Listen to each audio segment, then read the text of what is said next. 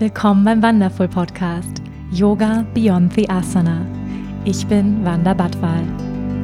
Ich freue mich, gemeinsam mit dir die faszinierende Welt des Yoga, der Spiritualität und persönlichen Weiterentwicklung zu entdecken, zu hören und zu erfahren, wie wir mehr Liebe, Balance und Erfüllung in unserem täglichen Leben integrieren können. Schön, dass du hier bist.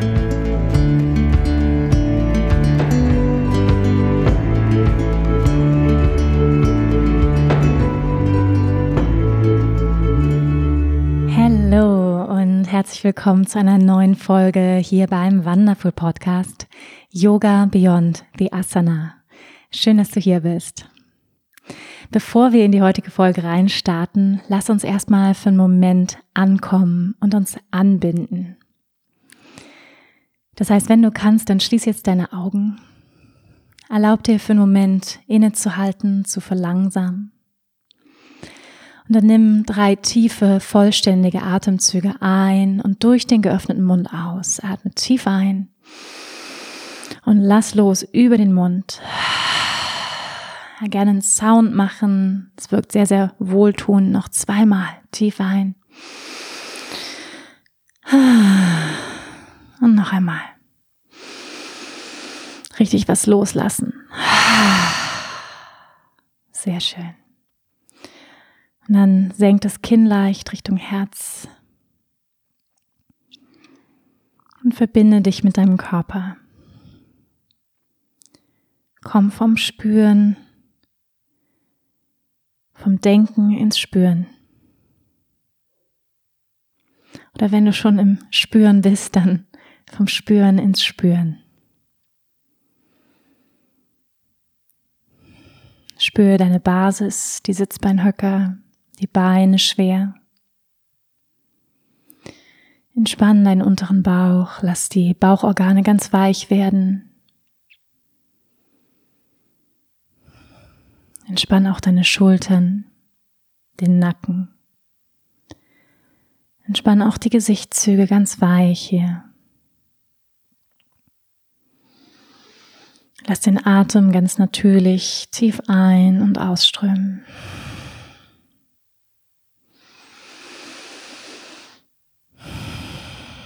Und mit jeder Ausatmung erlaubt dir noch ein kleines bisschen mehr Anspannung, die du vielleicht hältst, loszulassen.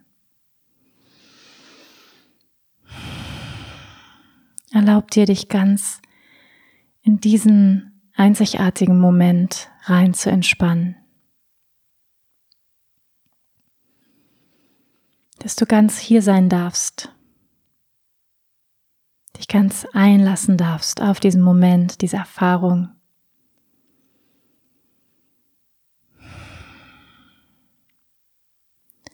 Und auch wenn du mir zuhörst, kannst du trotzdem ganz mit dir verbunden sein, ganz in deinem Körper, weiter atmen, Bewusstsein.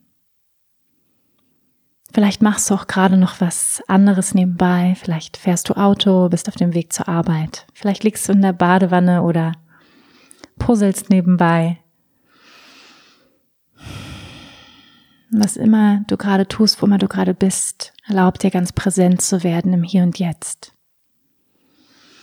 Spür deinen Körper in Kontakt mit der Umgebung. Nimm die ganz spezifische Temperatur im Raum wahr, Temperatur in deinem Körper.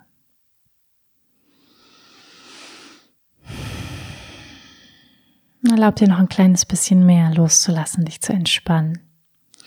Auch den Geist zu entspannen.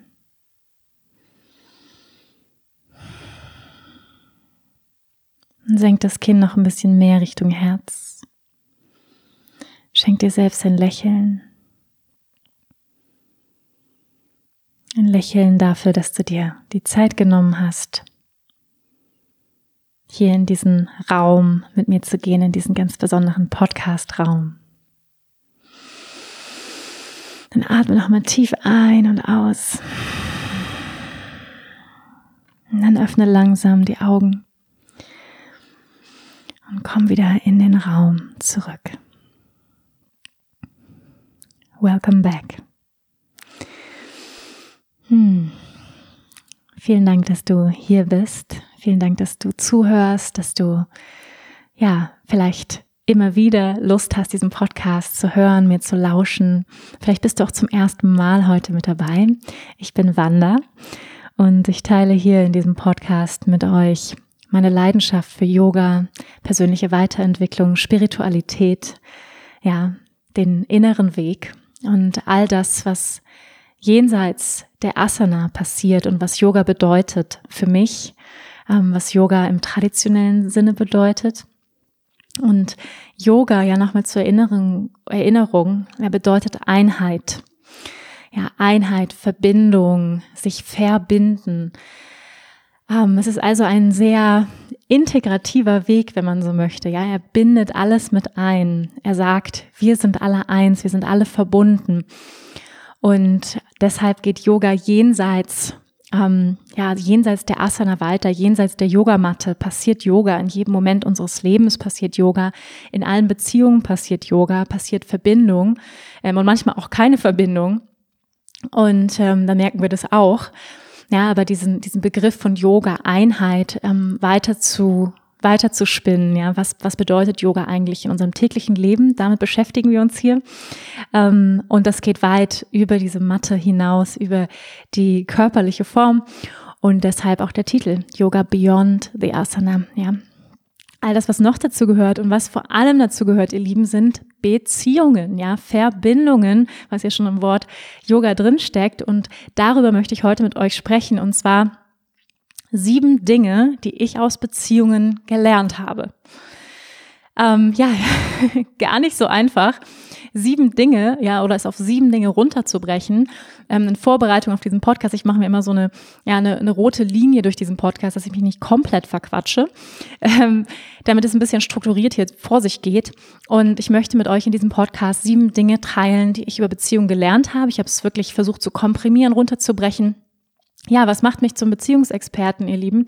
Ähm, ich würde sagen, viele Versuche, viele Frösche habe ich geküsst, ähm, bis ich den richtigen gefunden habe, wenn es sowas gibt.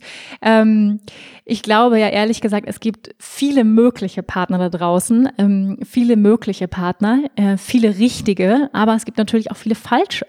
Und ich glaube, wir können aber falsch in Anführungsstrichen, falsch für uns, ja. Ähm, und ich glaube, ich habe ganz viel geübt ähm, mit in verschiedenen Beziehungen. Die Beziehungen in meinem Leben, ja, die haben, ich meine, die fängt ja schon natürlich schon sehr, sehr früh an. Wir sind natürlich als Mensch grundsätzlich Beziehungsmenschen, Beziehungswesen. Ähm, da sind wir vielen ja, Herdentieren gleich, kann man sagen. Ähm, wenn man sich ja, Schafe anschaut, ähm, Kühe anschaut, die liegen immer zusammen, die sind zusammen. Und der Mensch ist letztendlich ähnlich. Ja, wir sind Beziehungswesen. Wir wollen in Beziehung gehen.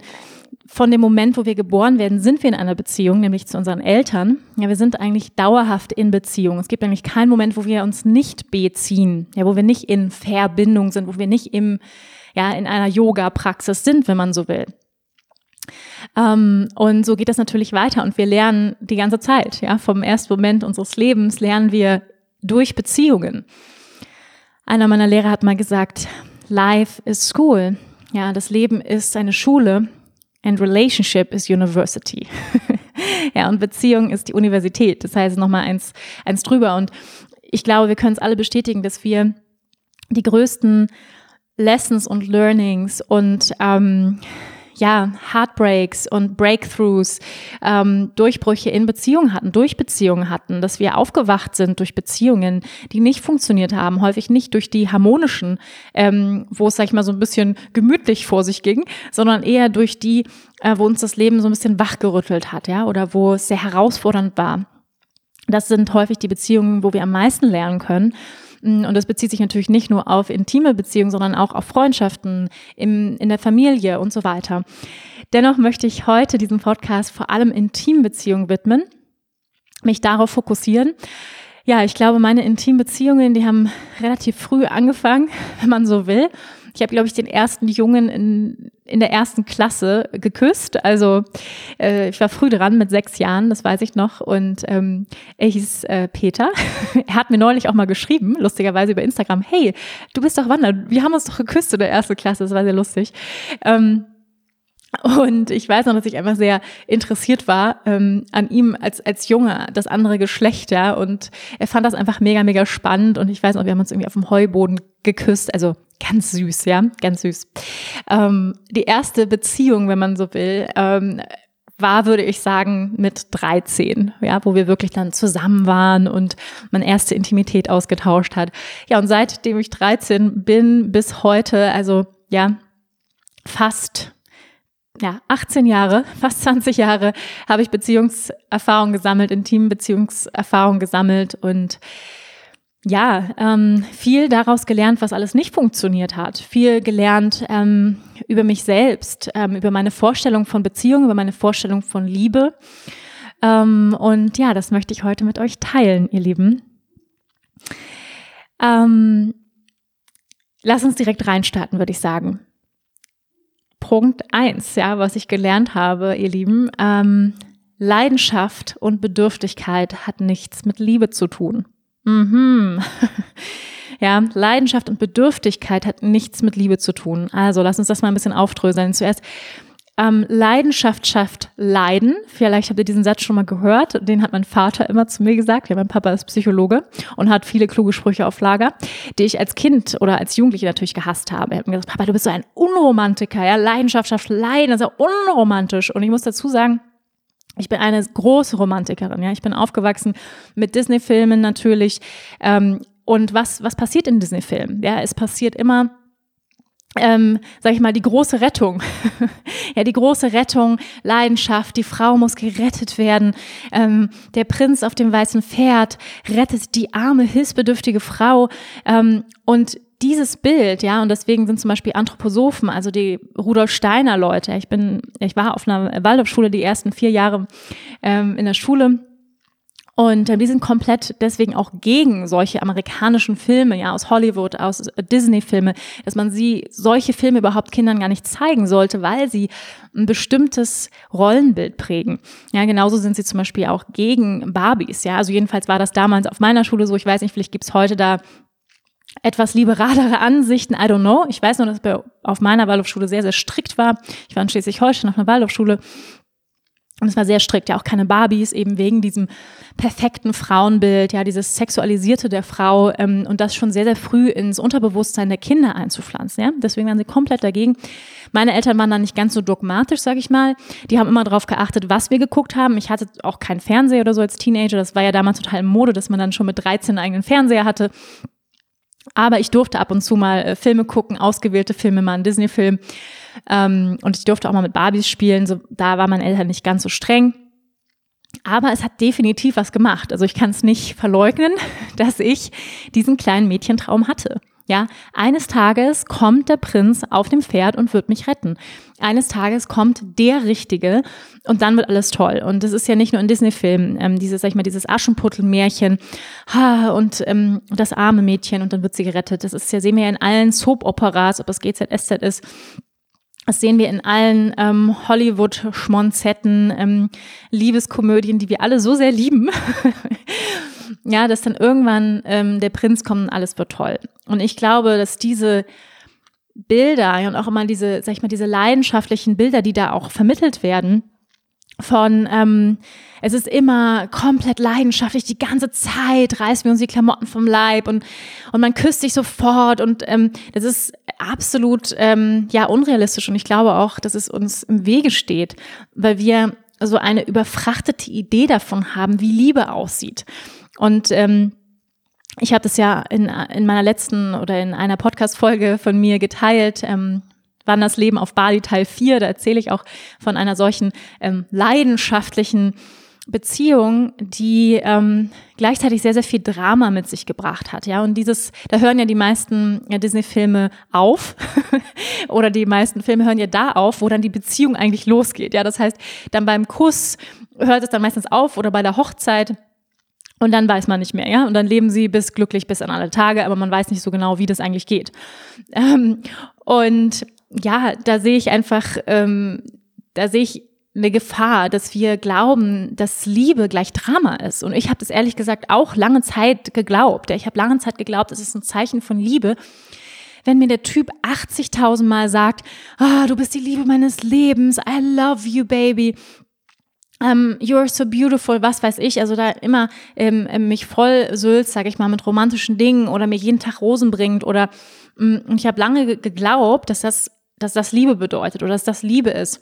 Mm, ja, so eine, ich sag mal, überfrachtete, romantisierte Idee von Liebe und ähm, ich glaube, dass diese Form der Obsession, ja, auch oder fast schon so, eine, so ein Besitzertum nichts mit Liebe zu tun hat.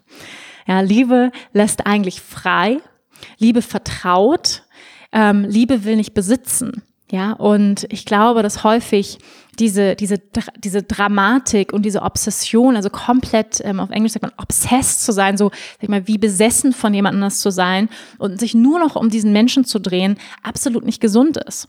Und ähm, ich sage das auch, weil ich das lange und viele, viele Jahre gemacht habe, dass ich meinen Partner ins Zentrum meines Lebens gerückt habe. Ich weiß nicht, wie viel Energie, ich möchte es ehrlich gesagt gar nicht wissen, aber es wäre mal spannend, wie viele Stunden ähm, an Energie, an Zeit, an Worten ich in Richtung Männer geschickt habe. Und ich sage überhaupt nicht, dass das ähm, ver vergeudete Zeit war oder so, weil ich habe wahnsinnig viel dabei gelernt und ich habe ja auch viel bekommen, ja.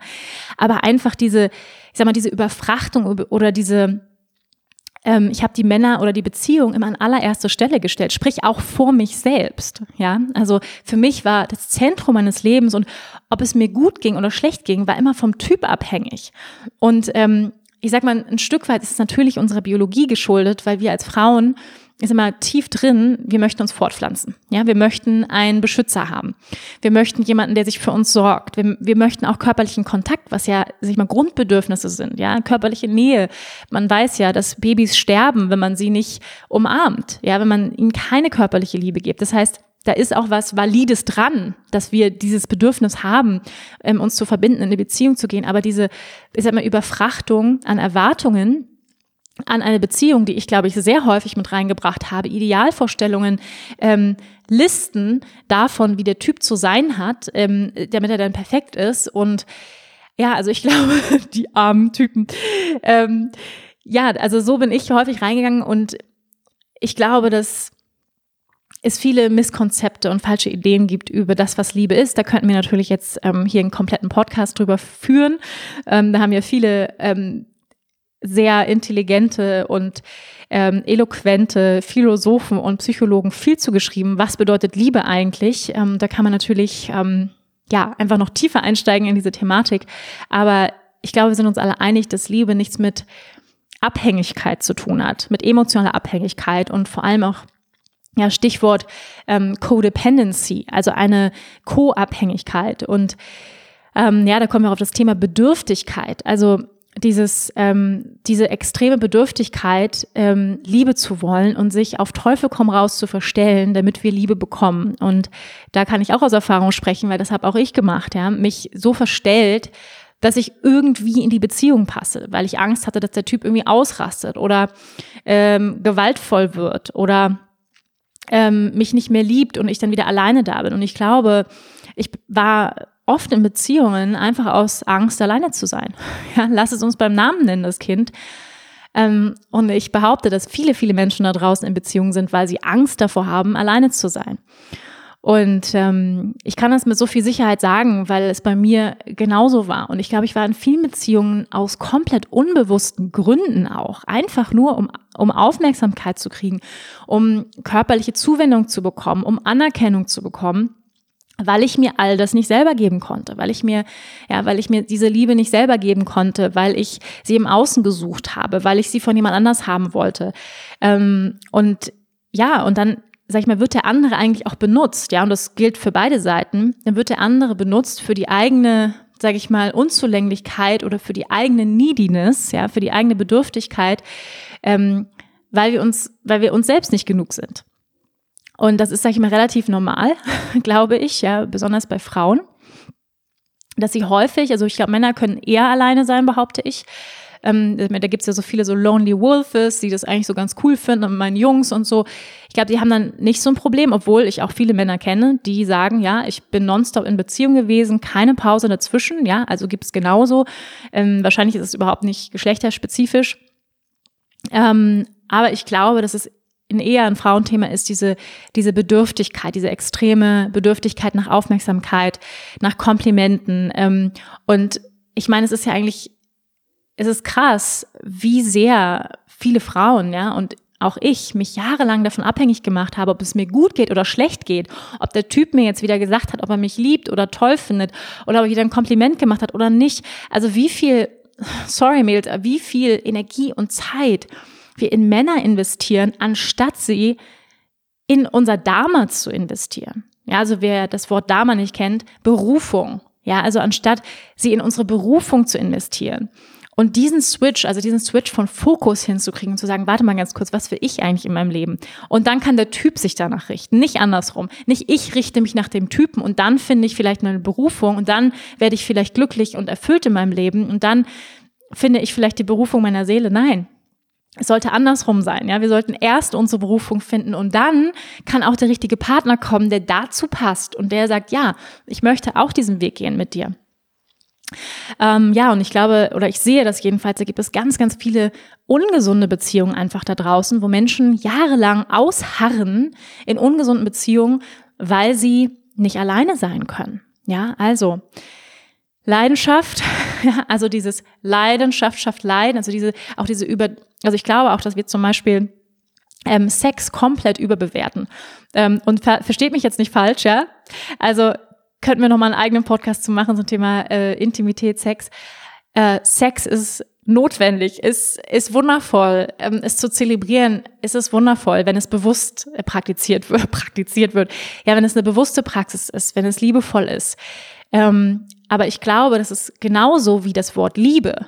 Ja, ist auch Sex total, ähm, sag ich mal, dem Hollywood-Klischee unterfallen oder unterlegen von, es ist immer, man sieht immer top heiß aus, man läuft immer mit den High Heels irgendwie durch die Gegend, man ist immer perfekt gestylt. Ähm, ist komplett unrealistisch. Es ist komplett unrealistisch und da ist auch so ein Druck, ja, auf diesem ganzen Thema Sex, wie oft man Sex haben muss und so weiter und, ähm, ja, es gibt ja so Umfragen über Sex. Ähm, ich glaube, weiß gar nicht genau, aber so, ich habe mal gelesen, ich glaube, zweimal im Monat ist so der Durchschnitt. Ja, und wenn man Kinder hat, dann ist sowieso noch mal ein anderes Thema. Und sich da auch mal ein bisschen locker zu machen und mal so den Druck rauszunehmen und dieses immer, es muss immer leidenschaftlich sein, es muss immer das große Drama und die Rosen und die Kerzen und das ist halt äh, wirklich komplett unrealistisch. Und ich muss sagen, äh, die Bravo äh, Love Photo Love Story hat auch ihren Teil dazu beigetragen in meinem Leben, weil da gab es nämlich immer diese romantisierten äh, Rosenblätter mit Rosen und wie das erste Mal sein soll und dies und das. Ja, also ja, also da gibt es, glaube ich, viele falsche Vorstellungen einfach davon, was wir glauben, was Liebe ist, wie Liebe aussehen kann. Liebe hat, das habe ich gelernt, so viele Gesichter. Ähm, Liebe kann sehr viel geerdeter sein und sehr viel normaler als dieses große Drama. Ähm, und ich bin immer noch, ich bin eine absolute Romantikerin, ja, versteht mich nicht falsch. Ich liebe es, Blumen geschenkt zu bekommen und ich liebe auch Kerzen und all das. Aber wenn es nicht ist, heißt das nicht, da ist keine Liebe. Oder wenn es, ähm, ja, wenn, wenn die, die Form der Liebe einfach anders aussieht, die Sprache der Liebe anders aussieht, dann ist, kann dennoch Liebe da sein. Also, ja, Leidenschaft, Bedürftigkeit, auch dieses, ja, was, was ich häufig sehe, ist, dass Menschen in Beziehung bleiben aus unbewussten Dynamiken heraus, aus ähm, unbewussten Bedürftigkeiten heraus und Abhängigkeiten heraus. Und das ist auch keine Liebe. Ja, wie viele Menschen sind zusammen, weil sie vielleicht ähm, eine irgendeine Form der Abhängigkeit haben. Und das ist genauso ungesund. Ja, ähm, ich habe es ja auch in, in einem Podcast erzählt. Ja, wenn zum Beispiel dein Partner, wenn du irgendwie geschäftsmäßig mit dem involviert bist, zum Beispiel, du hast ein Business mit dem zusammen, dann ist es viel schwieriger. Oder Kinder, ja, dann bist du auch in einer Abhängigkeit, viel komplexer. Und ähm, sag ich mal, nur aus einer Abhängigkeit zusammenzubleiben in irgendeiner Form, halte ich für keine gute Idee. Ähm, ja, das ist Nummer eins, ihr Lieben, was ich gelernt habe. Also Liebe lässt frei ähm, Nummer zwei, Projektion oder Realität, Fragezeichen. Ja? Projektion, meine lieben Freunde, was bedeutet das eigentlich? Ähm, es bedeutet, ein bestimmtes Bild auf jemanden drauf zu projizieren. Ihr kennt doch noch diesen Projektor, kennt doch den Overhead-Projektor aus der Schule, den man so angemacht hat, dann hat es immer so, so, einen Rauschen gegeben. Und dann projiziert man ein Bild an die Wand. Und genauso ist es auch, genau das Gleiche tun wir mit unserem Partner. Wir projizieren oder auch mit anderen Menschen, auch mit Freunden, ja, kann genauso sein, projizieren ein Idealbild, eine romantisierte Idee von dem, was wir gerne hätten, ja, nämlich ein unbewusstes Bild, was sich kreiert hat in unserem Subconscious Mind, in unserem Unterbewusstsein, zum Beispiel in unserer Kindheit durch Disney-Filme, durch Hollywood, äh, ne, durch ähm, Love Actually, ähm, tatsächlich Liebe zum Beispiel, ja, wie das dann so ist an Weihnachten, kommt dann der tolle Hugh Grant und so weiter. Ja, all diese Bilder haben sich in unserem Unterbewusstsein festgesetzt. Und was dann passiert ist, wenn wir in eine Beziehung gehen, dass wir diese Bilder unbewusst auf den anderen projizieren. Und ähm, ja, ich habe es jahrelang gemacht. Ich habe jahrelang ähm, meine Ideen, Vorstellungen von einem Menschen, die ich gerne hätte, auf ihn drauf projiziert, anstatt zu sehen, wie dieser Mensch wirklich ist. Anstatt ähm, seine Dynamiken zu sehen, anstatt zu sehen, was er wirklich tut. Ja, ähm, ich habe mich häufig auch auf Worte verlassen, ja, auf das, was gesagt wurde, anstatt das, was gemacht wurde. Und das ist ein großer Tipp hier an dieser Stelle. Ähm, watch what he is doing. Ja, weil die Taten sagen letztendlich viel, viel mehr als die Worte. Er kann dir 80.000 Mal sagen, ich liebe dich, Baby. Wenn er dir hinterher sagt, du bist eine blöde Kuh ähm, oder dich bescheißt oder hintergeht, dann kann man sich ja dieses I love you auch ja sonst wohin stecken hat es wirklich wenig damit zu tun, wenn man sich einfach nicht so verhält, ja. Ähm, und ähm, ja, äh, ich glaube, ich habe viele Jahre lang mir Männer vor allem nach äußeren Gesichtspunkten ausgesucht, sprich, wie sie aussahen. Ja, also ich hatte schon definitiv ein Beuteschema, das kann ich nicht anders sagen. Ähm, ab und zu bin ich auch dieses Beuteschema, habe ich mal durch, durchbrochen ähm, und habe aber immer nach einem bestimmten Typ Mann Ausschau gehalten. Ja, ihr habt vielleicht die Folge gehört. Ähm, am besten Tattoos gerne, ähm, ein bisschen macho-mäßig angehaucht. Ähm, kann auch gerne aus dem, äh, ich sag mal, aus dem arabischen Raum kommen oder ein bisschen südländisch. Ähm, also gern Macho, Tattoos und südländisch. So, das waren so, sag ich mal, meine, und Gitarre spielen wäre auch noch schön oder so, ja. Ähm, das waren so meine, meine Dinge, nach, die ich, nach denen ich so geschaut habe oder auch Tänzer, irgendwas in die Richtung.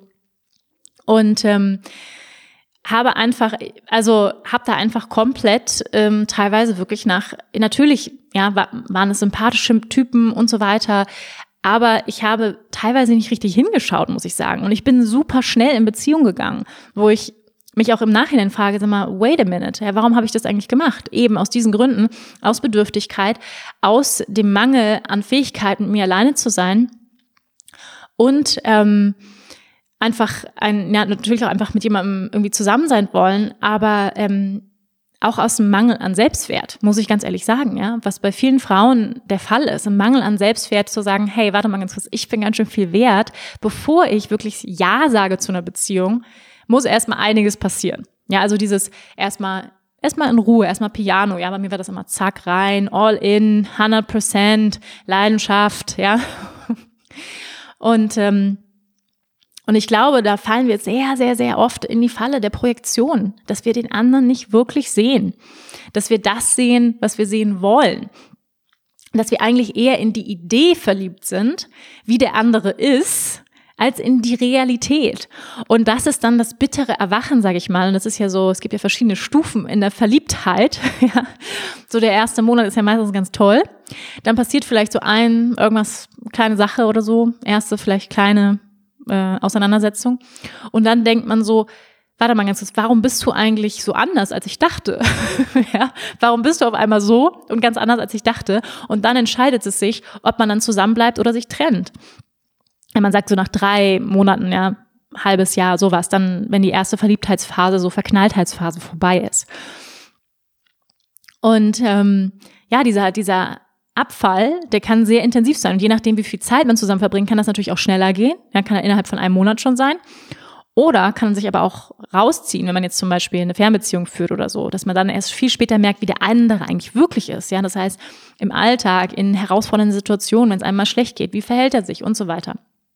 Und ich muss ehrlich sagen, ich glaube, ja, mich selbst eingeschlossen, in der Beziehung von meinem jetzigen Partner, ich habe lange gebraucht, um aufzuwachen. Ich habe lange gebraucht, um zur Realität dessen aufzuwachen, wie der andere tatsächlich ist. Und nicht in mein Bild verliebt zu sein, von dem, wie ich den anderen gerne hätte. und das ist bitter und das braucht einfach wirklich radikale Ehrlichkeit mit sich selbst Und ja, mit sich selbst und auch, auch mit den Freunden. Und ich sehe es auch immer wieder, ja, in, in, im Bekanntenkreis, unter Freundinnen, wo mir die Frauen irgendwie, also wo mir Frauen erzählen, wie der Typ ist. Und dann sage ich so, ja, ist doch eindeutig, ist doch klar, ja, aber dies und das. Und wo ich dann merke, der andere hat ihn noch gar nicht gesehen. Und häufig ist es für Freunde, ja, deswegen sollte man ab und zu mal auf seine Freunde hören, ja, besonders bei Liebesdingen, die sehen den anderen nämlich unverklärt. Die sehen ihn nicht aus durch diese rosarote Brille, durch diese Projektion. Und deswegen sollte man ab und zu, finde ich, ähm, mal die Freunde, die Freundin bei Tinder swipen lassen. Oder ähm, wirklich mal die Freundin einen Blick auf den Typ werfen lassen, weil die haben häufig einen viel realistischeren Blick. Also Projektion ähm, oder Realität, also wirklich überprüfen, ja, wenn du einen Menschen kennenlernst, ähm, ist er wirklich so oder bist du in die Vorstellung verliebt von ihm? Ähm, oder in den Menschen wirklich. Ja. Nummer drei, ihr Lieben, du bist niemals ein Opfer. Ja, das ist ein Big One. It's a big, big, big one. Für mich war es ein ganz großer Punkt, ähm, zu realisieren, ich bin kein Opfer. Und wir Frauen sind niemals ein Opfer. Wir müssen nicht gerettet werden, liebe Frauen da draußen. Wir können uns selber retten. Ja, wir sind nicht mehr ähm, excuse me, ähm, ja, wir sind nicht mehr irgendwie 1960, wo es noch irgendwie ein Frauenbild in Deutschland gab, wo die Frauen noch hinterm Herd stehen irgendwie und, ähm, ja, weiß ich nicht, Kekse backen. Nein, irgendwie wir sind 2020 ähm, und ich sag mal, gerade zum Trotz dieser ähm, ja, der Situation auf der Welt, wo Frauen immer noch, ja, im arabischen Raum, im asiatischen Raum immer noch unterdrückt werden, ähm, Gewalt erfahren, unglaubliche Ungerechtigkeiten vor sich gehen in diesen Ländern. Und wir sind so, sag ich mal, privilegiert und so, ähm, haben es so, so gut hier in Deutschland, in einer demokratischen Gesellschaft, wo wir Frauen ja fast, ja, noch, noch lange nicht, aber fast gleichberechtigt sind, ja. Frauen werden immer noch weniger bezahlt in Führungskräften. Das ist leider immer noch so. Frauen, es gibt immer noch zu wenig Frauen in Führungspositionen. Aber genau deswegen sollten wir, finde ich, auch in Beziehungsfragen verstehen, dass wir kein Opfer sind. Und wir waren es niemals und wir werden es niemals sein. Und das ist eine tiefe Realisierung, ihr Lieben. Weil es ist eine Schutzfunktion. Ja, und an, an dieser Stelle empfehle ich ähm, Das Kind in dir muss Heimat finden von Stefanie Stahl. Da spricht sie eingehend über die Schutzfunktion des Opfers. Ja, das ist eine Schutzfunktion von unserem Ego, von unserem inneren Kind, von unserem Schattenkind, was gelernt hat, wenn es ins Opfer geht. Das heißt, ich bin so arm, die anderen sind schuld, der ist so böse, was der alles mit mir gemacht hat, der böse Typ, ja, was der alles mit mir gemacht hat, das ist Opfer. Weil wer ist denn geblieben? Wer hat sich denn den Typ angeguckt? Wer ist denn immer wieder hingegangen? Das warst du. Und das ist natürlich ähm, wie soll ich sagen, das ist bitter anzuerkennen, aber es bedeutet für mich erwachsen werden. Es bedeutet erwachsen werden, rauszugehen aus dem Schattenkind und zu sagen, ich übernehme Verantwortung. Ich bin kein Opfer, weil ähm, ihr Lieben, wir, wir sind freiwillig in dieser Beziehung geblieben. Ja, in jeder gewaltvollen Beziehung, in der du warst, bist du freiwillig geblieben. Ja, du hast, du hattest das Recht zu gehen. Du hattest die Möglichkeit zu sagen, ich will das nicht. Auf Wiedersehen, so lass ich nicht mit mir reden. So behandelst du mich nicht haben, hast du vielleicht nicht gemacht. Warum nicht? Ja, das ist die, das ist die interessante Frage. Und dieses ins Opfer gehen und ich, ich gehe so eindringlich auf diesen Punkt ein, weil ich jahrelang ins Opfer gegangen bin. Das war eine meiner großen Schutzstrategien, ins Opfer zu gehen, dem anderen die Schuld zu geben, dem anderen zu sagen, was er für ein, für ein Bösewicht ist. Und das ist leicht. Das ist der leichte Weg. Ja, die Schuld von sich zu weisen und zu sagen, der andere ist schuld. Ja, und es gibt immer zwei in der Beziehung, ja. Es gibt immer zwei, die diese Beziehung mitgestalten, die Verantwortung übernehmen und sagen, ich bin in dieser Beziehung freiwillig. Und es ist unsere Entscheidung, immer wieder hinzugehen, ja. Jede Frau, die sich schlagen lässt, geht immer wieder hin, zum Beispiel, ja, in, in einer gewaltvollen Beziehung ist. Und auch ich war in Beziehungen, die gewaltvoll waren. Nicht an dem Punkt, dass ich mich hab schlagen lassen, ja, da, da wäre ich raus gewesen, aber sag ich mal kurz davor, kurz davor. Ja, gewaltvolle Kommunikation, gewaltvolle, also auch physische ähm, Geschichten. Ja, und wo ich teilweise viel zu lange drin geblieben bin. Und warum bin ich zu lange drin geblieben, ihr Lieben? Und jetzt, ja, äh, kommen wir gleich auf den Punkt. Aufgrund von ähm, tiefer liegenden Wunden, Dynamiken außer Kindheit. Ja, also das Kind in dir muss Heimat finden. Ich kann es nur empfehlen, euch das genau anzugucken. Aber was ich lange nicht verstanden habe, ist, dass wir in den Liebesbeziehungen die Dynamik mit unseren Eltern wieder kreieren. Ja, das heißt, unbewusst kreieren wir die erste Liebesbeziehung, die wir hatten, und das war die mit unseren Eltern. Das war die engste und intimste Liebesbeziehung, die wir als Kind hatten. Es war keine, ähm, keine erotische Beziehung, aber es war eine intime Liebesbeziehung.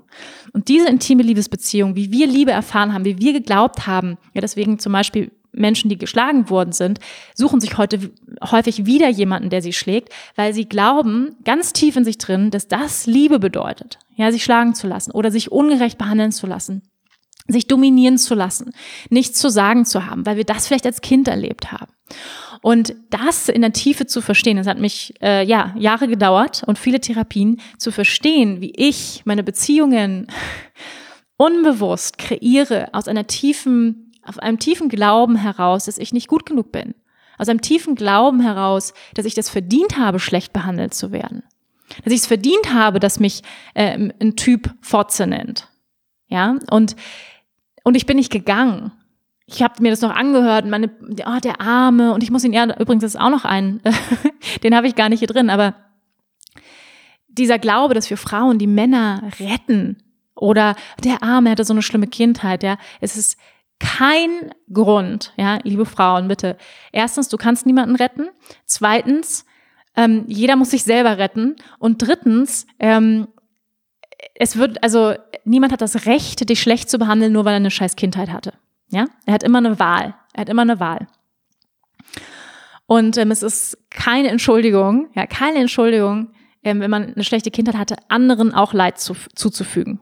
Ja, das ist ja häufig der Teufelskreis, dass die Menschen, die gelitten haben, die eine schlimme Kindheit hatten, das eben auch weitertragen. Ja, also das heißt, ähm, jemand, der Leid erfahren hat, der kreiert häufig weiter Leid, aber dennoch hat jeder, jeder Mensch die freie Wahl, ob er diesen Kreislauf weitergehen möchte oder ob er sagt, mit mir ist Stopp mit diesem tox toxischen Kreislauf.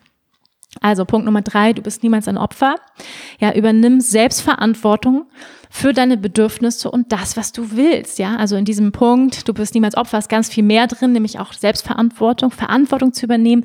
Das bedeutet, erwachsen zu werden, zu sagen, ich habe einen freien Willen, ich kann meine Beziehung mitgestalten, ich harre nicht nur aus in einem Zustand von, ach, es ist ganz okay hier, ja, passt schon, oder ach, er hat ja so eine schlimme Kindheit, ich muss ja Verständnis haben. Nee, Du hast Bedürfnisse und du hast das Recht, für deine Bedürfnisse einzustehen. Ja, und es geht nicht darum, ähm, zu jammern und zu sagen, was der Typ alles nicht tut und was er alles wieder schon nicht gemacht hat, sondern zu sagen, was brauche ich? Hey Schatz, ich brauche das total, ab und zu ein Kompliment von dir zu bekommen. Das wäre total schön, wenn du mir ab und zu sagst, irgendwie was Schönes sagst, als Beispiel. Ja, klingt ganz anders als, du sagst mir ja nie, dass ich schön bin, als Beispiel. Ja? Das ist ein kompletter Vorwurf. ähm, oder aber auch, ey Schatz, ich brauche das total.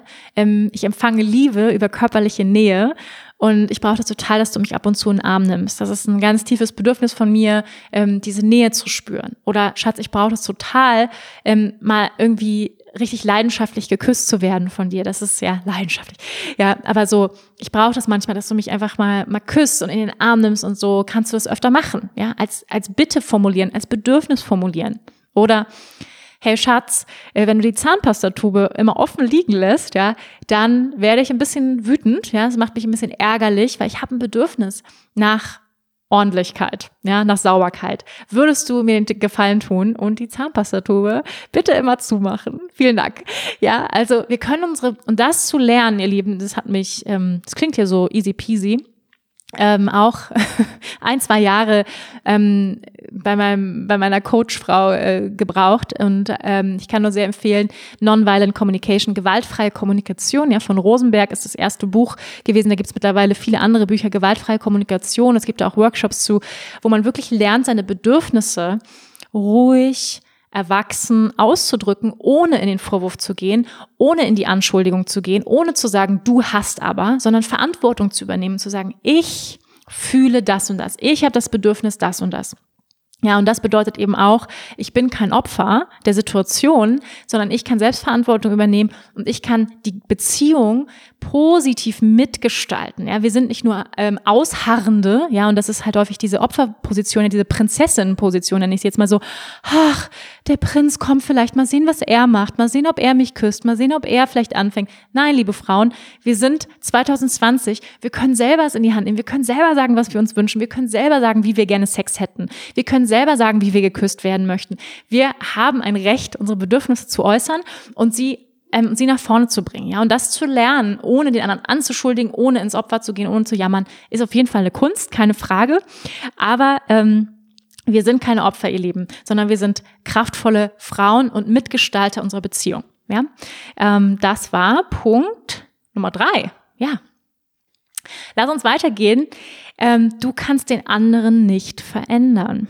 Punkt Nummer vier. Ha, Überraschung. Ja, ich glaube, ich habe es eben schon mal gesagt, wir Frauen denken immer noch, ja, wenn wir so ein, es gibt ja so einige, die diese, sag ich mal, diese Dynamik haben, diese, ich habe das nicht so, aber ich weiß, dass andere Frauen das haben, ähm, die dann so ins Helf, in, ins Helfersyndrom gehen, ja, die sich immer, und, und hatte ich auch ein paar Mal, stimmt gar nicht, ja, wo, wo ich jetzt das gerade sage, stimmt gar nicht, dass ich das nicht habe, aber so ein bisschen, die sich immer so ein Projekt suchen. Ja, ein Projekt, das gibt es auch andersrum äh, übrigens, äh, bei Männern, die, die sich Frauen suchen, die ein Projekt sind, ja.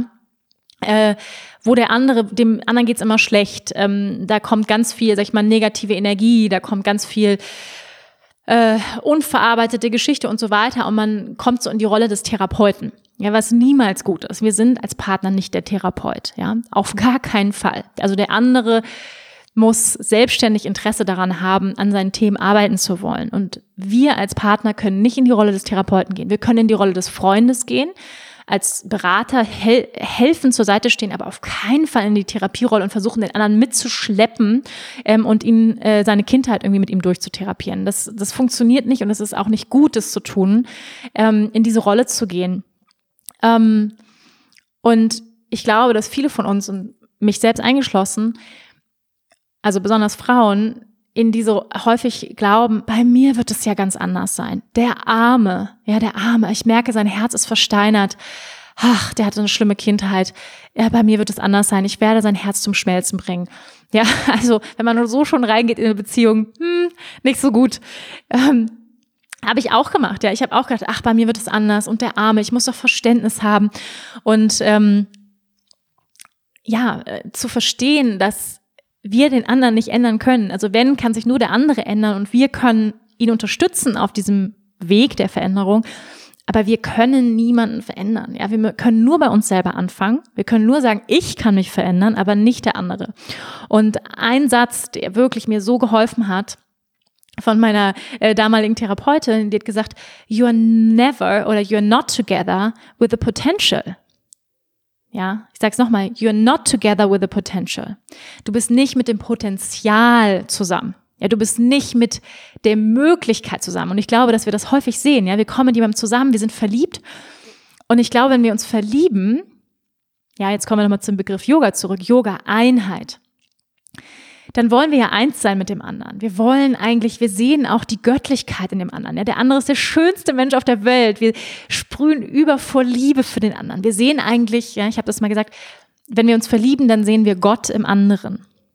Ja, wenn wir uns verlieben, sehen wir Gott im anderen. Das ist mir irgendwann mal bewusst geworden, dass wenn wir jemand, wenn wir an diesem Punkt, wo wir uns verlieben, dann ja, ähm, Osho hat es mal gesagt, dann fallen wir nicht, also weil man sagt, wir falling in love, ja, sondern wir also wir fallen sozusagen nicht irgendwo in die Liebe rein, sondern wir erkennen die Liebe, die schon immer da war. Ja, das ist eigentlich dieser Prozess des Verliebens, ist eigentlich, wir, erkennen plötzlich die Liebe, die wir selber sind, die in uns ist und projizieren die eigentlich auf den anderen. Wir erkennen auf einmal das Göttliche im anderen, obwohl das Göttliche ja auch in uns ist und die Liebe ist in uns. Aber wir sehen auf einmal diese Schönheit im anderen. Und ähm, ähm, was wir auch sehen, gleichzeitig diese Schönheit, ist eben auch das Potenzial. Ja, wir sehen die unendlichen Möglichkeiten, die jeder von uns hat. Ja, wir sind alle, wir sind in unserer Essenz, unsere Seele ist unendliches Potenzial. Ja, das ist das, was die Yogis seit Jahrtausenden von Jahren sagen. Wir sind unendliches Potenzial. Wir haben unendliche Möglichkeiten. Und ähm, das ist das, was wir sehen, wenn wir uns verlieben. Das Problem ist nur, häufig weiß der andere es nicht, sein unendliches Potenzial. Häufig ist der andere noch nicht an dem Punkt, dass er sein unendliches Potenzial ausleben kann. Und jeder hat seine eigene Zeit. Wir können niemanden zwingen, in einen Veränderungsprozess gehen, zu gehen. Ja, habt ihr vielleicht schon mal versucht, funktioniert nicht, ähm, ist niemals eine gute Idee. Versuchen jemanden zu überzeugen, Überzeugungsarbeit zu leisten. Ähm, und ich weiß, dass es ein Thema ist von vielen, vielen Frauen, die sich auf den inneren Weg machen, ähm, auf den bewussteren Weg und ähm, ja, ich sehe es ja auch in unserem Online-Studio, wir haben vor allem Frauen und ich, ich denke immer so, hey, wo sind die Männer? Please, come.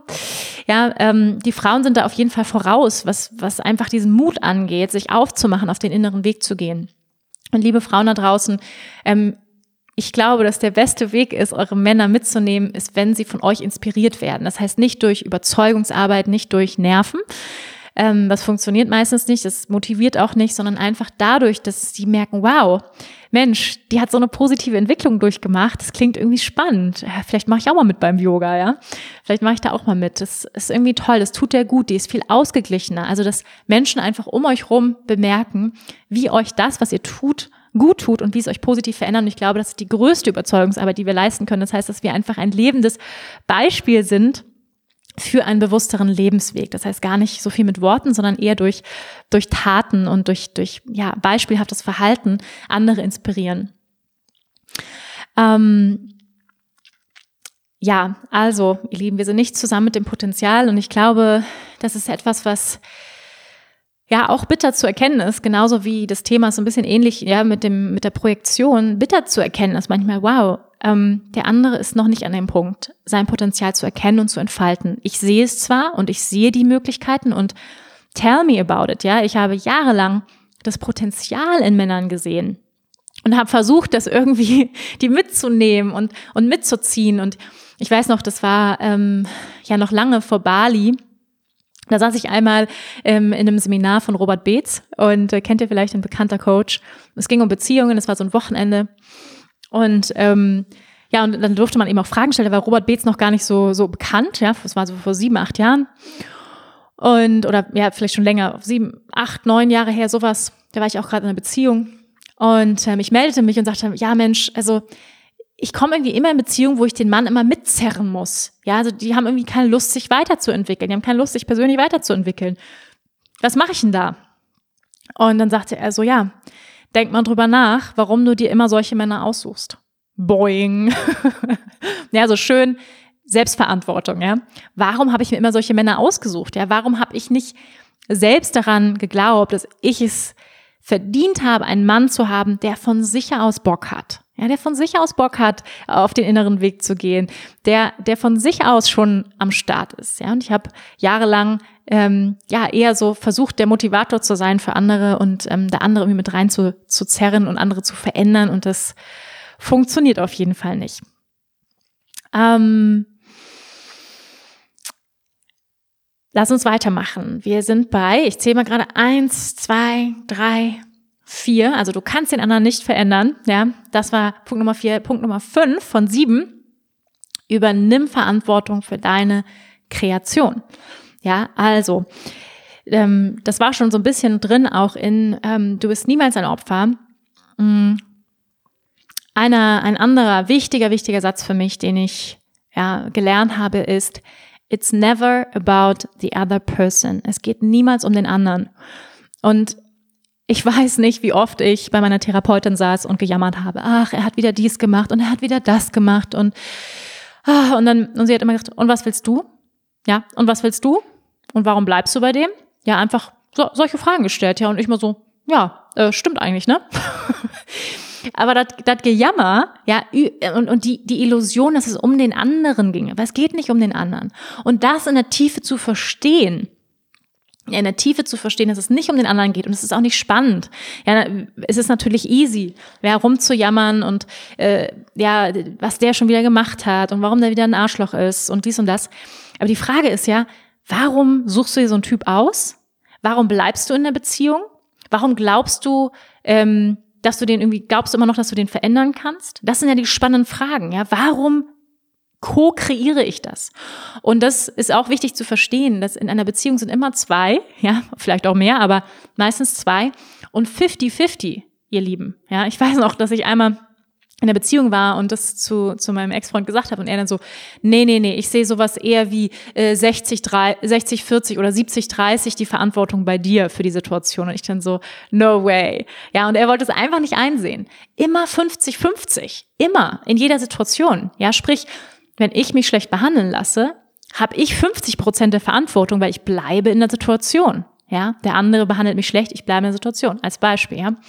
Und ähm, dazu zu gucken, wie co-kreiere ich die Beziehung?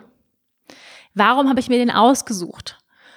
Ja, und da habe ich es ja eben schon gesagt, sind meistens tiefliegende Dynamiken, Wunden, Traumata aus der Kindheit für verantwortlich, die wir immer wieder immer wieder kreieren. Ja, bis wir es endlich gecheckt haben. Und für mich war es definitiv ähm, die letzte Beziehung von meinem jetzigen Partner, ja, mein jetziger Partner, ähm, Marcel und die Beziehung davor, die ich auf Bali hatte, über die ich auch ähm, ja äh, ausführlich berichtet habe, war definitiv eine solche Beziehung, wo ich ganz viele meiner Wunden aufarbeiten durfte. Das heißt, sie wurden mir richtig schön, ja, so richtig schön vorgehalten, richtig schön. Man kann auch sagen, der andere triggert ein. Ja, ein Trigger ist ein, in, ähm, ein Schmerzpunkt. Das heißt, jemand drückt so richtig schön immer in den Schmerzpunkt rein. Und warum tut es so weh? Weil das alte, tiefe Wunden sind. Und das passiert meistens in Liebesbeziehungen, wo die Beziehung mit unseren Eltern, ja, also wieder kreiert wird. Ja, die, die erste Liebesbeziehung mit unseren Eltern wird, ähm, sag ich mal, wiederholt. Und das passiert natürlich unbewusst, nicht bewusst, sondern unbewusst. Und deswegen ist das ja auch so spannend, sich mit sich selbst auseinanderzusetzen, zur Therapie zu gehen, ähm, Yoga zu machen, innere Arbeit zu machen, der persönlichen Weiterentwicklung, weil wir dann verstehen, warum zum Teufel bin ich immer wieder in der gleichen Beziehungsdynamik? Warum zum Teufel suche ich mir immer den gleichen Typen aus? Ja, und ich kann nur sagen, sucht in eurer Kindheit auf für die Antworten, ihr Lieben, da findet ihr alles. Äh, sucht euch einen guten Therapeuten, macht die innere Kindarbeit. Es, ja, es war einfach das größte Geschenk in meinem Leben, die innere Kindarbeit, die Schattenarbeit, wirklich dahin zu schauen, wo es weh tut, zu gucken, warum kreiere ich das immer wieder, warum kreiere ich die immer gleichen Dramen in, mein, in meinem Leben, warum geht da so viel Energie verloren, ähm, die ich gar nicht auf mich richte, sondern immer auf den Typen. Und ähm, das war einfach unglaublich empowering, das zu verstehen. Und ähm, ja, also ja, Punkt Nummer fünf, übernimm Verantwortung für deine Kreation. Also äh, Verantwortung abschieben ist easy, liebe, liebe Freunde, ähm, aber es ist wirklich erwachsen, ja, es ist ein Prozess erwachsen werden zu sagen, ich nehme die Zügel in die Hand, wie habe ich das kreiert, wie habe ich das co-kreiert, wie, warum begebe ich mich immer wieder in diese Dynamik und das sind spannende Fragen, sich zu stellen. Ja, stellt euch diese Fragen unbedingt. Und ähm, ja, damit würde ich sagen, wir, wir machen weiter, ihr Lieben. Ähm, werde dir deiner Werte bewusst. Punkt Nummer sechs. Werde dir deiner Werte bewusst. Ja, was sind überhaupt Werte? Das ist natürlich auch nochmal ein großes Thema für sich. Man könnte sagen, Werte sind Richtlinien, nach denen wir unser Leben ausrichten. Und wir alle leben mit bestimmten Werten, sind mit bestimmten Werten groß geworden, ob wir uns darüber bewusst sind oder nicht. Allein, dass wir in Deutschland ge groß geworden sind, ja, bringt einige Werte mit sich. Ordentlichkeit, Pünktlichkeit, Gerechtigkeit, ähm, Diplomatie, Demokratie, ähm, Sicherheit, Absicherung, ja. Wir haben gewisse deutsche Werte, die einfach durch unsere Kultur geprägt sind, durch unsere Religionen geprägt sind, ähm, die wir mitbekommen haben auf unserem Weg. Natürlich auch nochmal ganz anders eingefärbt, wenn wir einer bestimmten Religion zugehören, zum Beispiel im christlichen Glauben, ja, ist vielleicht äh, Mitgefühl ähm, größer geschrieben, ja, in unserem Leben als Beispiel, ja. Ähm, oder wenn wir zum Beispiel auf dem inneren Weg sind, wenn wir Yogi sind, dann sagen wir, hey, ich, ich richte mich vielleicht nach den Yamas, nach den Niyamas aus, ne, nach den yogischen Werten und Richtlinien. Und das Ding ist, dass wir uns häufig gar nicht darüber bewusst sind, nach welchen Werten wir eigentlich leben. Was, welche Werte bestimmen die Richtlinie oder die Richtung unseres Lebens? Und ja, ich habe, wie gesagt, auch erst vor, ich würde sagen, vier, fünf Jahren habe ich angefangen, mir darüber erst Gedanken zu machen. Und es war eines der größten Aha-Erlebnisse für mich, erstmal zu verstehen, dass ich die ganze Zeit schon nach Werten lebe, ohne dass es mir bewusst ist. Und dass ich mir bewusst werden muss darüber, was meine Werte sind, vor allem in Beziehungen. Ja, wir haben ja unterschiedliche Werte, vielleicht auch am Arbeitsplatz, aber vor allem auch in Liebesbeziehungen, in Intimbeziehungen, damit ich die Beziehung kreieren kann, die ich wirklich will. Weil was ja häufig passiert ist, und ich habe das jahrelang gemacht, von einer Beziehung in die nächste gestolpert. Ja, einfach ganz unbewusst. Ja, der sieht aber süß aus, aber schnuckelig, er hat mir irgendwie Rosen geschenkt und zack, schon wieder in einer Beziehung drin. Und dann so, äh, wait, wait a minute, äh, ganz kurz, was sind eigentlich meine Werte? Ähm, passt der Typ irgendwie, ja?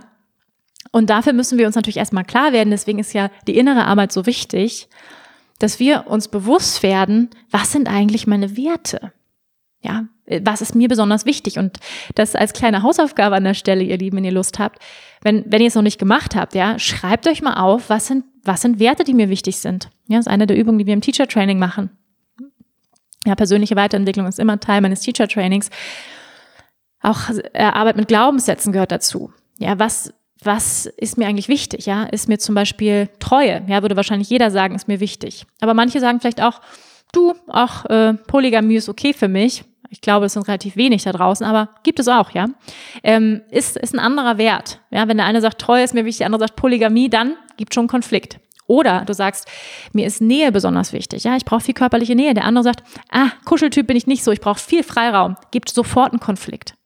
Das heißt, ähm, die meisten Konflikte in Beziehungen, deswegen ist es eigentlich relativ einfach, kann man relativ schnell rausfinden. Ja, wo, wo liegt der Konflikt und warum ist der Konflikt da? Nämlich häufig aus unterschiedlichen Wertevorstellungen, die sich das Paar überhaupt nicht bewusst ist. Als Beispiel, ne, eben was ich gesagt habe, Nähe, Distanz. Ja, der eine will mehr Nähe, der andere möchte mehr Distanz und sofort ist ein Konflikt da. Der eine, ja, rennt dem anderen irgendwie mehr hinterher. Ja, fühlt sich so ein bisschen in der Needy-Position, kennt ihr vielleicht, liebe Frauen? Ja, man hofft die ganze Zeit, er ruft an, er ruft an. Und er will eigentlich Freiraum. Ja, und, und meldet sich nicht. Ja, das heißt, da gibt es so, sofort einen Konflikt. Oder ähm, zum Beispiel mir persönlich ist Kommunikation sehr, sehr wichtig. Ja, Transparenz, Ehrlichkeit. Das sind ganz wichtige Werte für mich. Authentizität, das ist für mich die Basis einer Beziehung. Ähm, daraus ergibt sich für mich dann eben auch Treue. Dass man sagt, man spricht über alles. Es gibt keine Geheimnisse auf Facebook, hier noch dem Ex-Partner irgendwas schreiben oder was auch immer, Nein, es gibt Transparenz, es gibt Kommunikation, wir sprechen über alles, wir sprechen über unsere Ängste, über unsere Bedürfnisse, ja, über all das, über auch das, was unangenehm ist. Wir reden über alles. Das ist für mich einer der wichtigsten Werte in einer Beziehung. Das heißt, wenn es für jemand anders zum Beispiel kein wichtiger Wert ist, ja, wenn er sagt, nee, ich mache lieber viel für mich aus, ich mache immer ganz viel mit mir aus, ich möchte gerne meine Geheimnisse haben, dann würde es zum Beispiel mit mir persönlich einen großen Konflikt geben. Beziehungsweise würde ich dem anderen schwer vertrauen können. Ähm, ich hätte das Gefühl, ich muss ihm alles aus der Nase ziehen. Ich hätte kein Gefühl von Nähe, ja, weil für mich entsteht Nähe durch Kommunikation, durch wirklich in die Verbindung gehen. Und für mich ist auch Nähe ein wichtiger Wert, ja. Also durch Kommunikation entsteht Treue, entsteht Nähe. Und ähm, wenn jemand zum Beispiel auch ein ganz hohes, äh, sag ich mal, Autonomiebedürfnis hätte, zum Beispiel in meiner Beziehung, ja, also permanent weg sein muss, also wir beide sind sehr autonom, ja, wir machen beide unser Ding. Und äh, zum Beispiel jetzt gerade ist er ein paar Tage am Gardasee und macht sein Ding, geht Kitesurfen, das ist alles total fein für mich. Aber würde der jetzt sagen, ich sag jetzt mal irgendwie, ähm, ich muss jede Woche mindestens drei Tage alleine sein oder vier Tage, wäre das, glaube ich, ein Problem für mich. Oder jemand, der sagt, nee, nur Fernbeziehung geht für mich. Ich brauche ganz viel Distanz. Ja, wäre ein Problem für mich, wär, weil mein Bedürfnis nach Nähe würde nicht erfüllt werden. Ja, das heißt, ihr Lieben, macht euch bewusst, was sind eure wichtigsten Werte? Ja, schreibt mal die Top 5 auf und von den Top 5 schreibt deine Top 3 auf.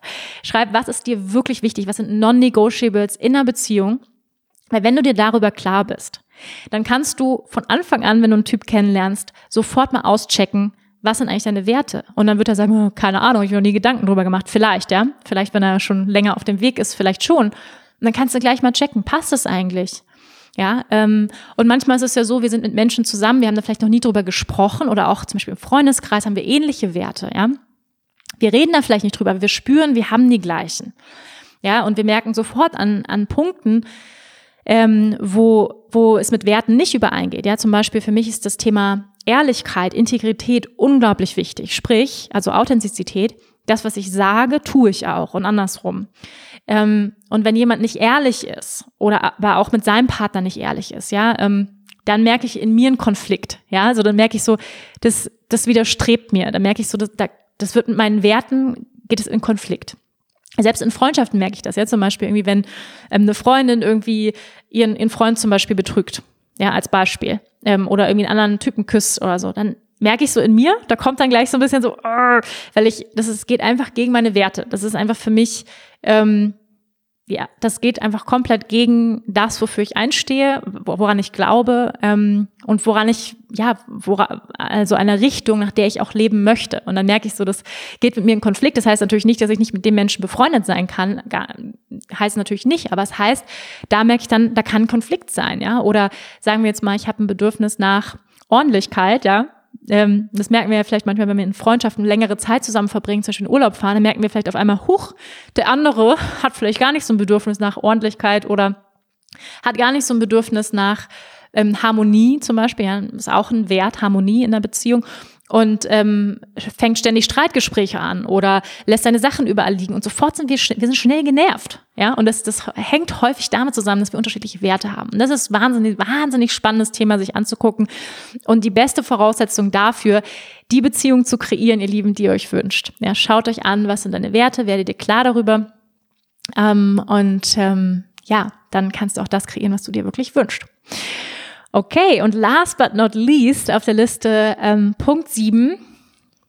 Ich habe es ja auf, ähm, ja auf Englisch geschrieben, weil es ein bisschen schöner klingt, aber ich sage es auch nochmal auf Deutsch gleich. Let God be the most important relationship in your life. Lass Gott die wichtigste Beziehung in deinem Leben werden. Und ähm, ja, da möchte ich drauf eingehen natürlich. Mit Gott an dieser Stelle, ihr Lieben, meine ich das Größere. Du musst nicht an den Gott in der Kirche denken. Ja, häufig ist dieses Wort ja mit Kirche besetzt. Aber glaube an, an das, was für dich Gott bedeutet, ja, also was auch immer für Namen du Gott geben möchtest, ob das Allah ist, ob das Shiva ist, ob das ähm, The Divine Mother ist, ob das Gaia ist, wer, was auch immer, weil Gott hat viele Namen. Ja, letztendlich gibt es nur einen Gott, aber er hat viele, viele Namen und wir alle sprechen vom Gleichen, von etwas Größerem, etwas Allmächtigen, etwas wo wir eine, eine Erfahrung, eine göttliche Erfahrung, wo wir in einem Zustand des Yoga sind, der Einheit sind, ja, das ist eine göttlich, eine göttliche Erfahrung. Und wenn ich sage, lass Gott die wichtigste Beziehung in deinem Leben sein, dann meine ich, lass dich selbst die wichtigste Beziehung in deinem Leben sein. Weil du bist ein Teil des Göttlichen. Du bist ein Ausdruck des Göttlichen. Du bist ein Aspekt des göttlichen Bewusstseins. Ja, und du hast dich manifestiert als Seele in diesem Körper, in diesem Leben, um bestimmte Dinge zu lernen, zu erfahren und dich weiterzuentwickeln als Seele. Und wenn du das erkannt hast, ja, deine göttliche Natur, dann ist das und diese Pflege, ja, und diese Erkenntnis deiner, deiner Seele. Und das ist wirklich eine Beziehung, eine Beziehung zu unserer Göttlichkeit, eine Beziehung zu unserer Seele, die wir täglich pflegen müssen, ihr Lieben. Ich sage das immer zu meinen Schülern auch. Das ist nicht einfach eine Beziehung, die einfach da ist. Ja, weil das Leben, ja, wir laufen sonst ziemlich auf Autopilot, ja, dann Beruf, äh, Schule, Uni, all die To-Dos am Tag, äh, da passiert viel. Aber wenn wir wirklich bewusstes, ein bewusstes Leben führen wollen mit bewussten Entscheidungen, dann ist auch das eine bewusste Entscheidung zu sagen, ich schenke mir die Zeit, ich bin es mir wert, jeden Tag, wenn es auch nur zehn Minuten sind, in Stille auf meiner Matte zu sitzen und zu meditieren. Weil das ist es letztendlich. Meditation bedeutet, ein Date mit deiner Seele zu haben. Es bedeutet, dir Zeit zu nehmen, mit deinem göttlichen Aspekt in Verbindung zu gehen, mit deiner höchsten Intuition, mit deiner höchsten Weisheit, die in jedem von uns ja, wohnt. Und dir selbst so viel wert zu sein, dass du dir Zeit schenkst, ja, mit dir in Einkehr zu gehen. Manche machen das vielleicht auch anders, ja. Manche gehen in die Natur, gehen spazieren, ähm, gehen in die Stille. Manche ähm, erfahren das beim Malen oder so, ja, in diese Einheit, in Einheitszustand, wo sie mit ihrer Seele in Kontakt kommen. Und Yoga, Meditation ist ein wundervoller Weg, das zu tun. Und für mich war diese Entscheidung eine der besten Entscheidungen in meinem Leben. Die Entscheidung, keine Beziehung, egal wie toll der Typ ist auf dieser Welt, vor mich zu setzen. Ja, die Beziehung zu mir selbst, zu meiner Göttlichkeit, jeden Tag zu pflegen, ist das Allerwichtigste in deinem Leben. Und alles andere kommt danach. Alles andere. Jeder Typ, jede Freundin, die, die Arbeit, alles sollte danach kommen. Lass das das Allerwichtigste in deinem Leben sein. Ja, und wenn ich nur eine Dinge, eine Sache, ja, ich frage das ja manchmal meine, meine Gäste hier, nur eine Sache dieser Welt zu sagen hätte, dann wäre es das. Ja, da brauche ich mal eine kurze Kunstpause. ja, lass, lass Gott, lass deine Sadhana, ja, Sadhana ist das Sanskrit-Wort für spirituelle Praxis, lass deine spirituelle Praxis das Allerwichtigste in deinem Leben werden. Wie auch immer deine spirituelle Praxis aussieht. Ja, ich möchte das niemandem sagen, wie die auszusehen hat. Aber es gibt natürlich wundervolle Möglichkeiten, wie die Meditation, ähm, bestimmte Rituale mit Kristallen, mit Ölen, was auch immer dich anspricht, lass dich von deiner Intuition leiten. Ja, bestimmte Rituale zu machen, Gebete, Mantren. Ja, aber einfach nur, ich sag mal, es darf simpel sein. Ja, du kannst dich einfach in Stille hinsetzen und einfach nur atmen. Ja, das ist so simpel und so tiefgreifend, so tiefgreifend, einfach nur zu atmen, zu sitzen, dich zu spüren, in der Stille zu sein. In dieser lauten Welt ist es so, so wichtig, dass wir das uns schenken und dass du diese Beziehung, diese Stabilität in dir kreierst auf einer täglichen Basis, weil nochmal, es ist eine Beziehung, die ist nicht einfach da. Unser Geist, unser Ego ist so laut. Wir haben tausende von Gedanken jeden Tag. Ja, viele Menschen haben Schlafstörungen, liegen endlos wach, weil sie so ein Gedankenkarussell im Kopf haben. Und wir sind ständig mit äußeren Reizen umgeben. Das heißt, wirklich auf deine tiefsten inneren Stimmen zu hören, das braucht Praxis, das braucht Stille. Ja, deine Intuition kannst du nicht hören, wenn du in einer Aktivität bist. Du kannst es nur hören, wenn du still wirst. Und das heißt, erlaub dir Stille, erlaub dir Momente mit dir selbst. Lass das das Wichtigste in deinem Leben, in deinem Tag sein weil von dieser Stabilität aus, diese innere Stabilität, ja, da kann, da bist du nicht mehr so abhängig davon, ob der Typ dir jetzt gerade sagt, äh, wie toll du bist oder wie toll du nicht bist. Weil du hast dich bereits mit deinem göttlichen, mit deiner göttlichen Schönheit, deiner Perfektion an dem Ort, wo alles gut ist in dir, ja, wo du eben, wo du unendlich bist, wo du unsterblich bist, wo du einfach eine unendlich wunderschöne, lichtvolle Seele bist. An diesem Ort ja, jenseits des Egos, jenseits deiner Identifikation, jenseits deiner Rollen in dieser Welt. Wenn du dich mit diesem Ort bereits als Seele, ja, zu Beginn des Tages verbunden hast, dann bist du viel freier, ja, und letztendlich geht es darum im Yoga. Es geht darum, frei zu sein. Nicht frei ähm, im Sinne von, ich fahre mit dem äh, Bus durch die ganze Welt oder ich fliege durch die ganze Welt. Nein, sondern ich bin innerlich frei. Ich bin nicht mehr so abhängig von irgendwelchen Typen. Ich mache mein Glück davon nicht abhängig ich mache mich nicht so abhängig davon, ähm, was gerade im Außen passiert. Ja, weil ich habe eine innere Zufriedenheit, eine Stabilität in mir kreiert, die ich täglich nähere, eine Beziehung mit meiner Seele, die ich täglich nähere. Und die müssen wir pflegen, wie jede andere Beziehung auch. Ja, Beziehungen müssen wir pflegen, Freundschaften müssen wir pflegen. Ähm, und diese Beziehung zu deinem göttlichen Selbst, zu deiner Seele musst du pflegen, damit sie sich vertieft, ja, damit du dich selbst besser kennenlernen kannst, damit du ein tieferes Gefühl zu deinem wahren Selbst lernen kannst. Und das bedeutet wirklich wahre Freiheit, ihr Lieben. Und das wünsche ich einfach jedem von euch, ja, einfach jedem Menschen, diese innere Freiheit zu erfahren. Weil wenn du innerlich frei bist, dann, nur dann, ja, können wir wirklich wahre Liebe empfangen auch, empfangen. Dann, wenn wir wissen, wie wertvoll wir sind. Und ich habe jahrelang nicht gewusst, wie wertvoll ich bin. Ich habe jahrelang meinen eigenen Wert nicht erkannt und ich habe mich schlecht behandeln lassen in Beziehungen. Und das war ein, das war ein Spiegelbild, ja, meiner, meines, meiner eigenen Glaubenssysteme in mir. Es war ein Spiegelbild von dem, dass ich geglaubt habe, dass ich es verdient habe, mich schlecht behandeln zu lassen und dass ich nicht in Verbindung war mit meinem göttlichen Selbst. Und ähm, heute bin ich an einem Punkt angekommen, wo ich eine Beziehung habe, die seit drei Jahren ähm, die glücklichste Beziehung ist in meinem Leben.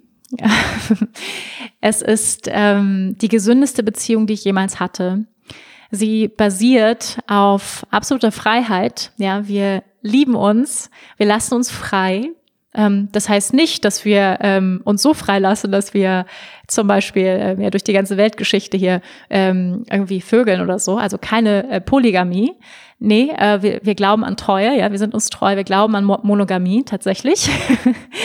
ähm, das, das meinen wir damit nicht, sondern eine eine Freiheit, ein Vertrauen, ja, dem, den anderen freizulassen in seiner Entwicklung auch. Und ähm, wir haben die gleichen Werte, ja, wir sind sehr, sehr klar darüber, was wir, was wir leben wollen, was wir gemeinsam kreieren wollen. Wir haben eine tiefe Freundschaft.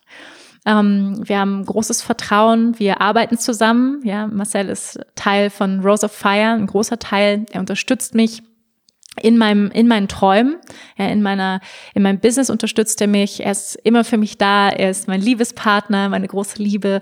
Ähm, ja, einfach, er ist eine ganz, er ist eine absolut große Liebe und die große Liebe meines Lebens. Und ähm, gleichzeitig ist es, ähm, ist es ganz ruhig. ja, also mit und ich habe lange gebraucht, an diesem Punkt anzukommen, zu verstehen, dass wahre Liebe nicht das Bombenfeuerwerk die ganze Zeit bedeutet und hoch und runter und die großen Ausschläge auf der Linie, sondern dass es ruhig sein darf, dass es sich ähm, dass man sich entspannen darf. Ja, das ist ein sehr, sehr gutes Zeichen, wenn man sich entspannen darf in der Beziehung. wenn man nicht immer das Gefühl hat, ich muss was, ich muss kämpfen, ich muss, muss was beweisen, ich muss mir die Liebe erkämpfen. Ja, so diese Idee, ich muss für die Liebe kämpfen, gibt es ja auch diese Idee, daran glaube ich nicht. Ähm, bedeutet Beziehung auch Arbeit, bedeutet es Meinungsverschiedenheiten auf jeden Fall. Ja, und in der einen oder anderen Beziehung kann das mehr oder weniger bedeuten. Aber dieses Kämpfen im dramatischen Sinne, dass ich mir irgendwas erkämpfen muss vom anderen, das bedeutet es nicht. Ja, also wenn das der Fall ist, dann hat das nicht viel mit Liebe zu tun, sondern eben mit einer falschen Idee davon, was Liebe bedeutet. Und Liebe bedeutet nicht Drama und es ist ständig irgendwie Trouble. Ja, und ähm, Liebe kann viele Gesichter haben, das auf jeden Fall. Und ich glaube auch in manchen Beziehungen, die brauchen vielleicht mehr Reibung oder, oder brauchen mehr Reibung.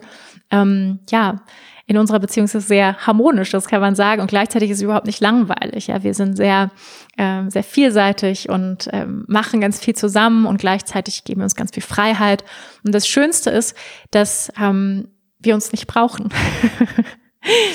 wir, wir lieben uns, aber wir brauchen uns nicht. Und ich glaube, das ist das klingt so ein bisschen erstmal fies oder es klingt erstmal so, wie du brauchst mich, ich möchte doch, dass du mich brauchst. Und, und klar, ja, ähm, äh, habe ich manchmal so, ah, oh, ich brauche dich jetzt hier, es wäre schön, wenn du mich in den Arm nimmst, ich brauche jetzt mal eine Umarmung, so, ja, das gibt es auf jeden Fall, solche Momente.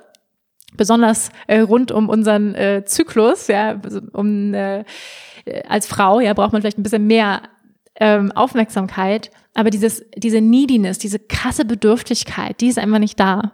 Und ich glaube ehrlich gesagt, das ist einer der Erfolgsrezepte bei uns, warum es so gut klappt, weil wir uns nicht brauchen. ähm, Wäre ich sehr traurig, wenn wir uns trennen, auf jeden Fall. Wäre ich zu Tode betrübt, auf jeden Fall. Würde mir aber der Boden unter den Füßen weggerissen werden? Hm, nicht so sehr.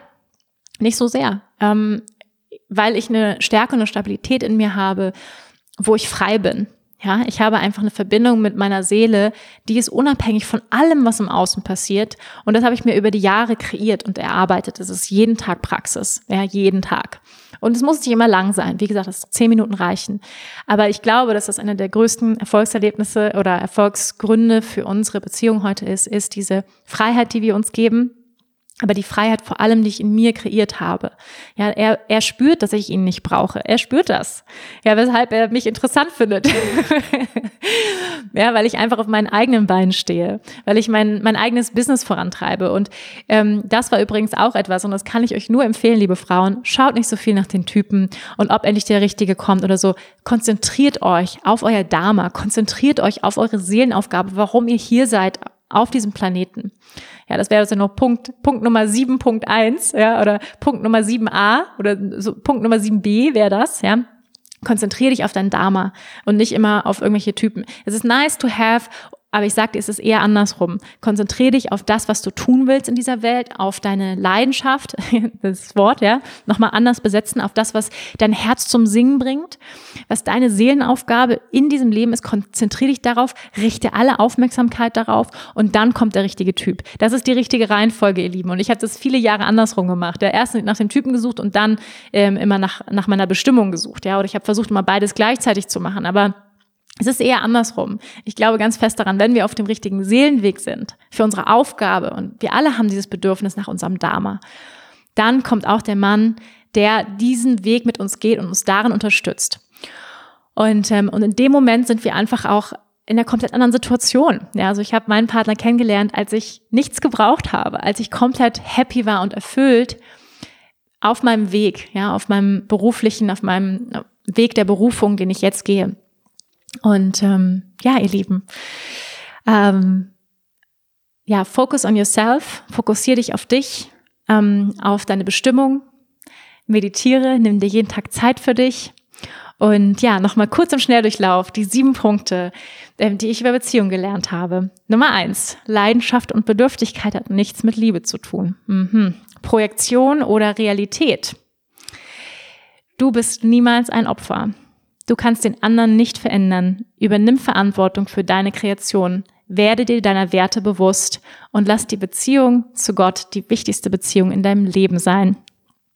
Und Punkt Nummer sieben Punkt B oder Punkt Nummer acht wäre, fokussiere dich auf dein Dharma. Ja, konzentriere dich auf deine Berufung, ihr Lieben. Und damit schließen wir ab diesen wundervollen Podcast, ihr Lieben. Wow, ich hatte ganz schön viel Power. Ihr merkt, das ist ein Thema, was mich unglaublich beschäftigt, wo ich unglaublich leidenschaftlich ähm, drüber bin und drüber spreche. Thema Beziehungen. Ähm, ich glaube, es wird noch einige Podcasts ähm, zu diesem Thema hier geben. Das ist jedenfalls mein Gefühl. Ich plane auf jeden Fall noch einen Podcast zu machen zum Thema äh, Tipps, wie man mit Herzschmerz umgehen kann. Ich glaube, das brauchen wir ganz oft, immer mal wieder. Ja, gibt es Herzschmerzen in unserem Leben, Heartbreaks, äh, da habe ich auch viel drüber gelernt. Und ich werde definitiv auch noch einen Podcast mit Marcel zusammen machen über unsere Beziehungsgeheimnisse. Ja, wir sind jetzt schon seit, ähm, bin schon ein bisschen stolz. Ja, ist meine längste Beziehung, muss ich zugeben, seit drei Jahren zusammen. Und ähm, nicht nur einfach zusammen, wir leben zusammen. Ähm, wir waren in Indien, wir haben den Umzug aus Bali nach Deutschland gemacht.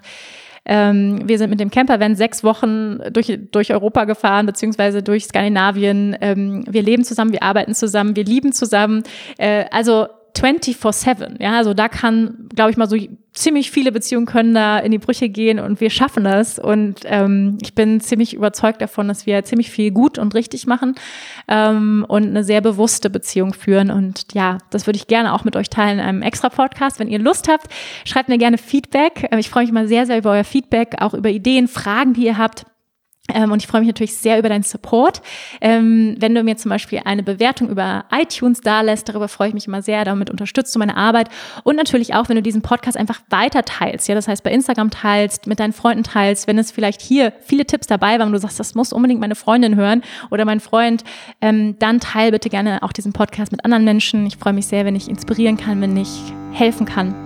Und ähm, ja, ich schicke euch ganz viel Liebe, eine dicke Umarmung von mir und bis nächste Woche. Namaste.